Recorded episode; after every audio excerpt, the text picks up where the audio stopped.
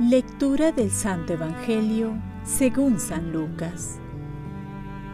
En aquel tiempo dijo Jesús a los discípulos una parábola. ¿Acaso puede un ciego guiar a otro ciego? ¿No caerán los dos en el hoyo? Un discípulo no es más que su maestro, si bien cuando termine su aprendizaje será como su maestro. ¿Por qué te fijas en la astillita que tiene tu hermano en el ojo y no reparas en la viga que llevas en el tuyo? ¿Cómo puedes decirle a tu hermano, hermano, déjame que te saque la astillita del ojo, sin fijarte en la viga que llevas en el tuyo? Hipócrita, sácate primero la viga de tu ojo, y entonces verás claro para sacar la astillita del ojo de tu hermano.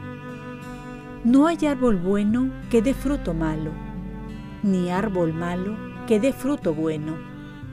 Cada árbol se conoce por su fruto, porque no se cosechan higos de las zarzas, ni se vendimian uvas de los espinos.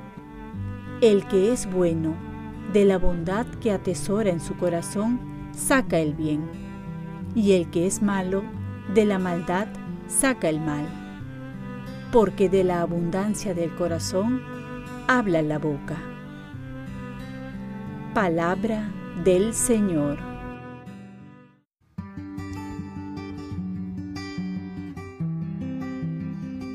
Reflexión del Papa Francisco. El fruto son las acciones, pero también las palabras. La calidad del árbol también se conoce de las palabras. Efectivamente, quien es bueno saca de su corazón y de su boca el bien, y quien es malo saca el mal, practicando el ejercicio más dañino entre nosotros, que es la murmuración, el chismorreo, hablar mal de los demás. Esto destruye, destruye la familia, destruye la escuela, destruye el lugar de trabajo, destruye el vecindario. Por la lengua empiezan las guerras. Pensemos un poco en esta enseñanza de Jesús y preguntémonos, ¿hablo mal de los demás? ¿Trato siempre de ensuciar a los demás? ¿Es más fácil para mí ver los defectos de otras personas que los míos y tratemos de corregirnos al menos un poco.